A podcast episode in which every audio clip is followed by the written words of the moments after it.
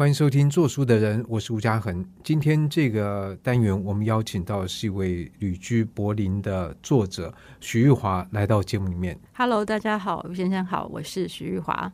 那你也是恋物絮语，不止怦然心动，更要历久弥新，生活里的风格选集的作者。哇，这个书名很长。对呀、啊，不过通常我都会告诉大家，就叫做恋物絮语。其实这个书有一点点来自于那个罗兰巴特的恋人絮语的那个概念。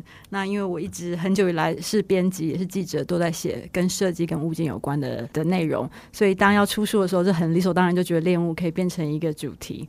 所以恋物絮语是你取的，但后面的话就是编辑呃那个出版 出版社编辑取的，因为他们好像现代有一个流行，就是书本的名字越长，听说是会有更好的那个效果。对，有可能，但是可能大家会记得就是前面“恋物序语”四个字。是，是对。那你自己的这个工作经验，我注意到很多都是在流行啊、时尚杂志里面。那我们对于这样的工作者，就会有一种刻板印象，比如说。Prada 的恶魔，对 对对，就但第一个是不是那样脾气坏不一定，但是可能对于生活中的物件的这种搭配，你的眼光、一个品味都非常的。好，也我也很羡慕，我非常羡慕这样的人呢。OK，哎、欸，其实是哎、欸，大家常常都会把那个 Prada 恶魔的那个题目来问我，可见他太成功了。他太成功了。那的确，其实我以前工作的环境就是 Prada 恶魔的台湾版。你有碰到那样老板吗？倒是没有，但是其实里面的内容是蛮接近的。比如说，我们要为了张罗一张照片，花很多的心力啊，或者是有时候在圣诞节可以得到很多免费的礼物，很多很多年轻的编辑会因此就是陷入，就觉得有到巴黎的机会吗？有有有，其实而且在我比较早以前，在那个社交网络还没那么蓬勃的时代，我们很多同事呃去巴黎的时候，还是坐商务舱去巴黎的哦。哇，真是一去不返的黄金年代！真的，对，那是一个美好年代，再也不回来了。所以现在是做经济舱，而且现在都不出国了，都让那些网络上的网红出国了，不是杂志社的编辑了。但是，其实，在这样杂志里面，我觉得还是会锻炼到那种品味，还有眼光。我觉得很幸运的是，在我们的工作的时候，我们就是第一线呃面对创作者的那些人，所以我们听的，比如服装设计师跟我们讲他背后的设计理念，或者是香水设计师、香水的调香师，就跟你解释说为什么这香味是这样子。所以那个第一线的工作经验很可贵，是因为你可以完全知道他们的。的想法，他们的概念，那么接近创作者，其实后来训练的就是一种眼光。当你在当我好了，当我在看每个物件的时候，我都会想说，诶，他背后在想什么？做这个东西的人的那个诉诉求跟目的是什么？呀，我觉得那真的是一个 privilege，是 privilege。这个使得就是说，像我们这种末端只会在新闻的最后看到，哦，今年什么我不知道春季什么新装，嗯、然后伸展台就说啊，那些服装我都看不懂。没有啊，你们是欣赏者啊。可是我们看不懂，就是说那个离我们太远。第一个，这种衣服我们不会穿在身上，也不会穿上街，然后我们也没那个身材穿，然后也不知道这个设计的精彩地方在哪里。哎，那我可以分享一句话哦。我记得我曾经采访过一个很有名的设计师。那我大概的问题就是说，哎，你身为一个流行的创造者，你怎么看待自己的创作？这样。他说：“哦哦哦，我从来就我不是流行的创造者，创造流行的是你们，就是消费者。如果我的东西没有人买单的话，它就不会造成流行。所以你就会发现说，其实设计师的地位其实是要靠有消费者，这是相辅相成的，它不是绝对的。但这也要再做一个辩驳，消费者常不知道我要什么。嗯，就好像说汽车，我怎么知道明年流行什么？我也想不出来汽车明年或后年是什么款式。那你生产者丢给我这样。”我可以从 A、B、C、D 选一个说，哎，我比较喜欢这个。但是在这个之前，我不知道我要什么。我觉得应该就是多多看，然后训练你的见识力，还有品味。我常常会说，品味没有好跟不好，就是不太一样，不一样。个人有个人的品味，所以找出自己的品味，我想应该是最关键的。对，那当然这个品味训练都要透过物件的磨练。但是其实我们在现在。也会听到人家说啊，断舍离就是要把身旁，的确我们身旁塞了一大堆，我们觉得这个以后会用到，这本书以后会看到，但是 发现我们都不会再看到，没有时间看，所以我们要把它给断掉。嗯，那这样的话，等于是断除跟物的关系。现在你说恋物絮语，我们如果站这个恋物的角度，哎，对，这也好可爱，这个我们也很喜欢。但后来我们身旁就一大堆，这个两个是不同的想法。哦。我觉得其实也是蛮接近的。其实断断舍离绝对是一辈子的功课，我自己到现在也还在学习怎么断舍离。可是我觉得我，我们已经长在消费主义了，你不可能不买东西，然后商人也不可能不卖你东西。所以所谓的断舍离的精神，应该是说你完全知道你要什么，然后买下最重要的、你想要的最精彩的那一个，其他杂物就可以不用买了。比如说我从国外回到台湾的时候，我有一个很强烈的感觉，就是你去便利商店买东西，然后店员就会说：“哎呀，加一元多一件，要不要再买一个？”嗯、然后或者是说：“哎，你差多少钱就可以得到一个什么东西？”我过去会买单，但是现在我会很清楚知道这个是不是我要的。我不会因为贪小便宜，或是因为加一元多一件，我就会买单。所以呀，我觉得这里就是一个很最基本的断舍离的一个行动。所以你觉得这个恋物跟断舍离这两个是连在一起，它不是矛盾的东西。是，而且如果你恋物，你真的找到一个好的东西，你真心喜欢的话，那个恋就可以让你的买的更精。就不会买过度消费，你也就不用经历断舍离了。对，可是那前提就是你买进来这个东西，它真的对你的生活是有所增添，它不会变成一个累赘。嗯，那我们怎么能够让一个东西变成我们生活里面的这种乐趣可以增加呢？我现在的功课，我两个就是我每次要买东西的时候，我都会等两天，之后才下手。我会想说，我到底是真没有了吧？等下两天之后就没有了。可是如果没有，那就是缘分。可是通常有时候真的你会发现，两天后你已经没有在想那个东西了，代表你就是当下的冲动。而且现代的商人最会操纵你那个当下的冲动，对吧？然后第二个就事情就是，老实说，我会觉得买一个好一点的、贵一点的东西。我这几天在想说，哎、欸，我身上穿的都是很旧的衣服，但是我有一件风衣，那件风衣应该五十岁了，我已经穿它十岁，对，我已经穿它二十几年。我买的时候是一个二手衣，可是它还是很美。在我二十几年前买的时候，它有一点贵，但是你知道，这样算下来，我用了它二十五年，其实一点都不贵。可是我们通常买一个东西的时候，有时候它把它设计的很炫，我们不知道它能够用多久啊。哦。我有个理论，就是不要买流行性的东西，不要买很炫的东西。其实西方现在也很流行，叫做 basic，就是 back to basic，就是回归到最基本的事情。尤其在服装界很流行哦，就是说你就是买最基本的重要的单品，一个素色的啊，比如素色的单色的质感很好的毛衣。就是不要有什么花纹，因为花纹可能就会牵扯到流行性或是颜色，对吧？可能是黑色、棕色、米色这样子。然后比如说白衬衫这种，哦，书上也写了很很多白衬衫，就是白衬衫这很基本的东西，而不是那种很酷的这边剪多一块那边少一块那种很酷的设计感很强烈的，或是质感很好的棉 T 恤，然后皮鞋、球鞋。就是用很基本的东西去搭配，现在网络上超多这种，就是用基本款搭配出流行的感觉的这种教战手册。可这也是要练习吧？因为不然基本款你又搭不出来，反而会觉得说你这个好无聊、好单调。你穿的，你知道我常常都会说，就是无论在什么事情啊，品味的开始都是一种模仿。你就找一个你觉得、欸、这样穿很好看的人，就是去模仿他的穿法，或是模仿他的搭配的方法。可是我们说不定挑错对象。对不对？比如这个演员我好喜欢，对，但问题我就不是那个型的，我去挑他模仿，我模仿不出来，而且也会模仿很糟。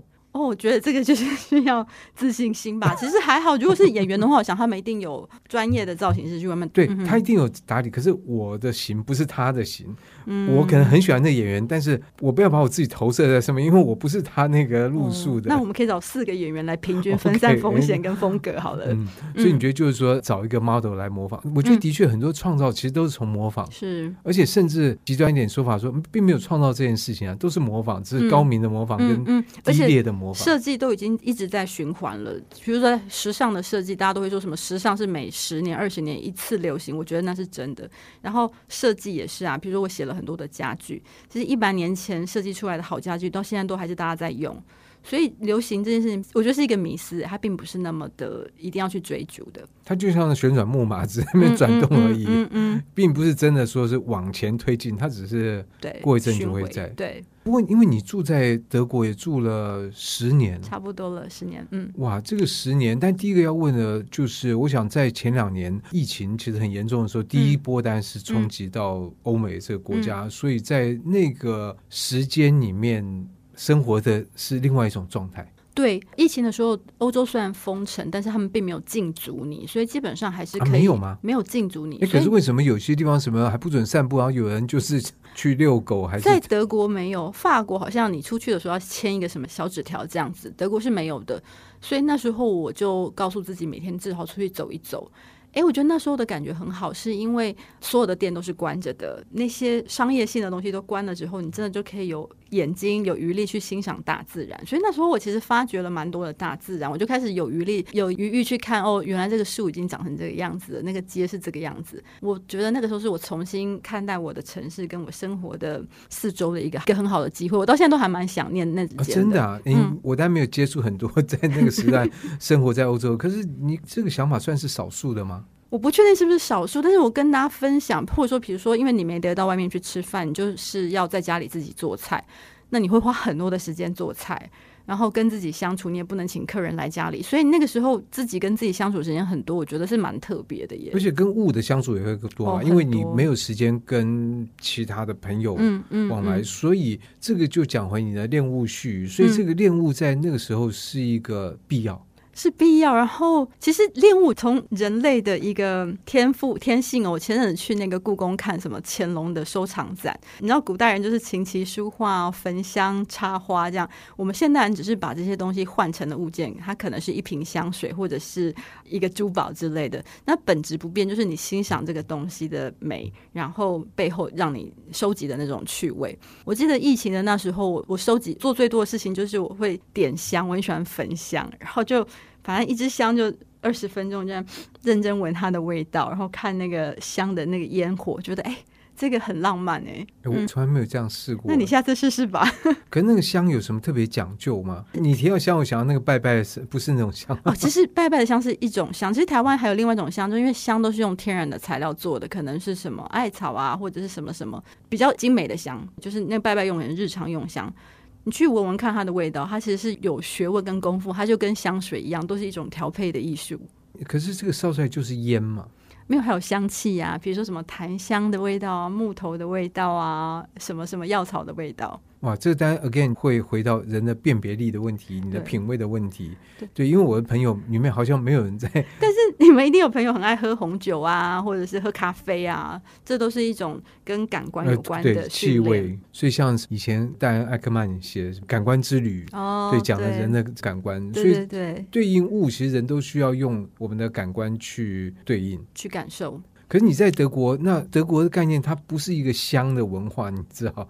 你在那边、嗯，我觉得那个时候啊，就让我觉得有一点怎么讲，把亚洲的乐趣、亚洲人的 hobby 带到欧洲来，那个冲突还蛮有意思的。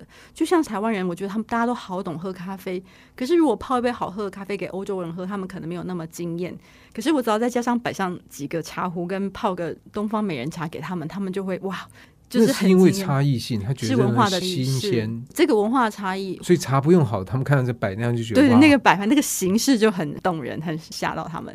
我想那个文化差异，尤其我们在台湾都会说啊，这个很有巴黎的感觉。所以我在德国的时候，我想说，嗯，这也很很有台北或京都的感觉。我也想要创造那样的气氛。但是我们知道，在德国，我们的一般印象德国蛮注重环保啊，哦、什么这些东西，非常。非常当然，他们的环保不止在垃圾分类做得很好，或者是什么省电省水。我自己书当中有写到，就是说他们对于二手产品的使用是非常非常比台湾多前进太多了。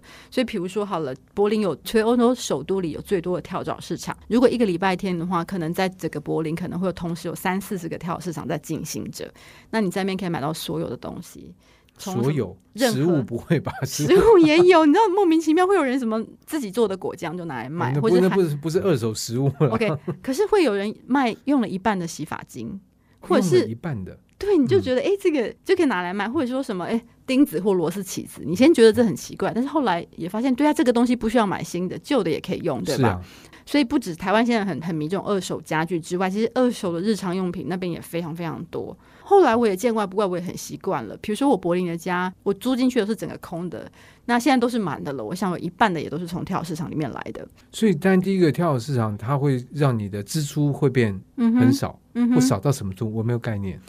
呃。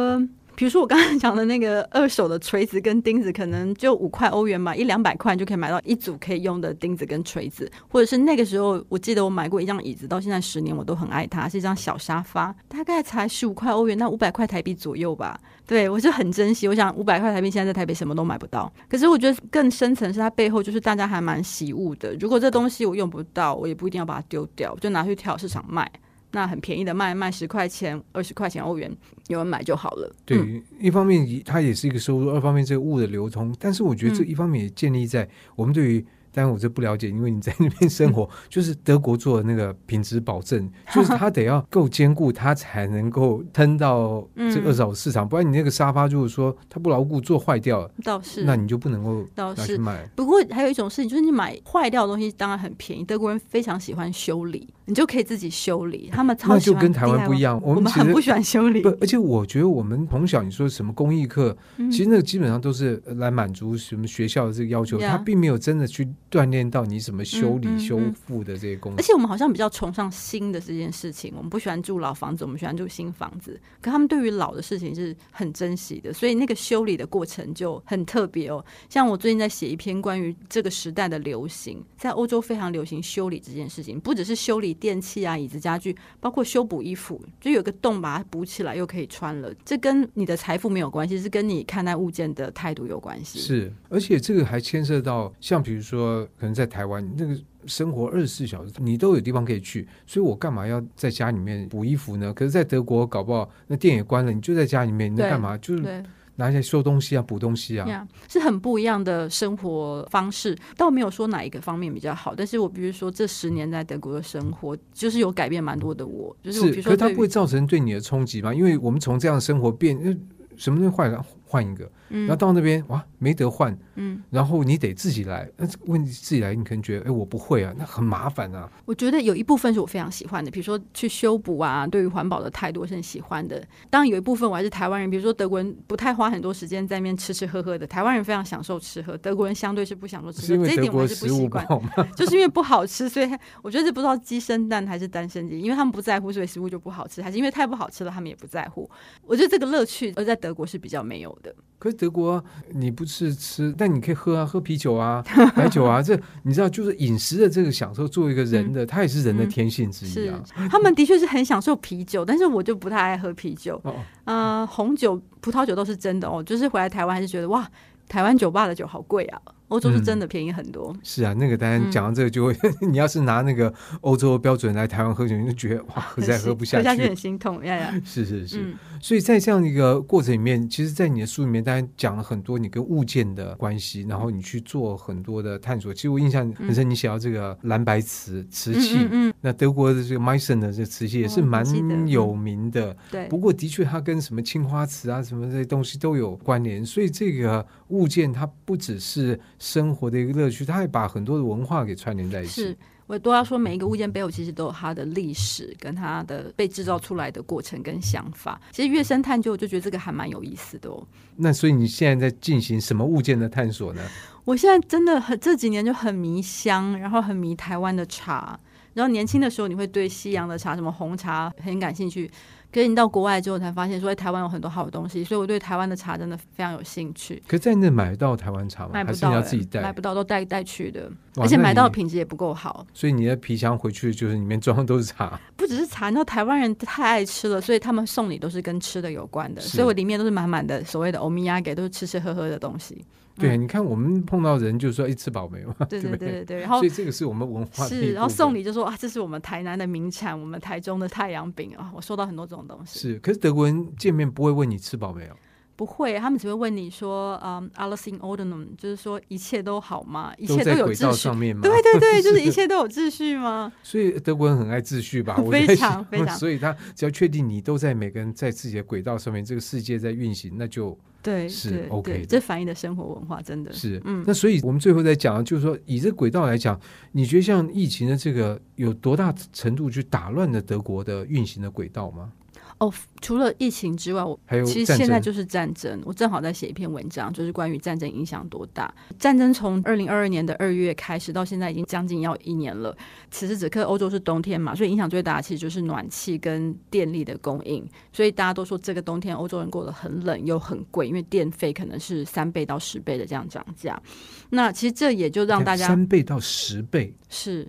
对，所以很多人现在开始就是干脆不开暖气，在家里穿毛衣或者什么。大家秋天的时候，我就看到德国很重要一个报纸，就写了一篇文章，就说你怎么样取暖，用一个很可爱的方法在讲一件很残酷的事情，因为你可能不能任意的在开暖气，你可能要穿着毛衣上床睡觉，或是用那个热水袋去取暖这样子。我觉得人类又回到一个你要怎么样关注你的生活本质。当你这些东西都没有的时候，你怎么样用最基本的方法去满足你生活的需求？我想这样的一个状况是我们在相对气候暖和很多的台湾是没办法想象，嗯、而且如果电费以三倍到十倍这样涨，我看那个已经在政治上已经吵半天。这倒是真的，我说没有、欸，欧洲没有，没有哎、欸，他们都一直说。我的很多朋友都是就是在报社工作的，或新闻媒体的人，他们都说，你看现在乌克兰一定更冷，所以我们这样一点点冷不算什么。他们还蛮有同理心的。我觉得这真的是从物的反应的背后，整个文化或心态是非常非常不一样的。是是。是，那今天就非常高兴能够在今天的作书人请到了《恋物序》的作者徐玉华来节目里面。我们节目播出的时候，你已经回到德国了，也希望你在德国的生活呢，要怎么讲呢？都一切都在轨道上面。希望不要太冷。嗯，对，一切在轨道上。谢谢。OK，谢谢，谢谢。以上单元由数位传声制作播出。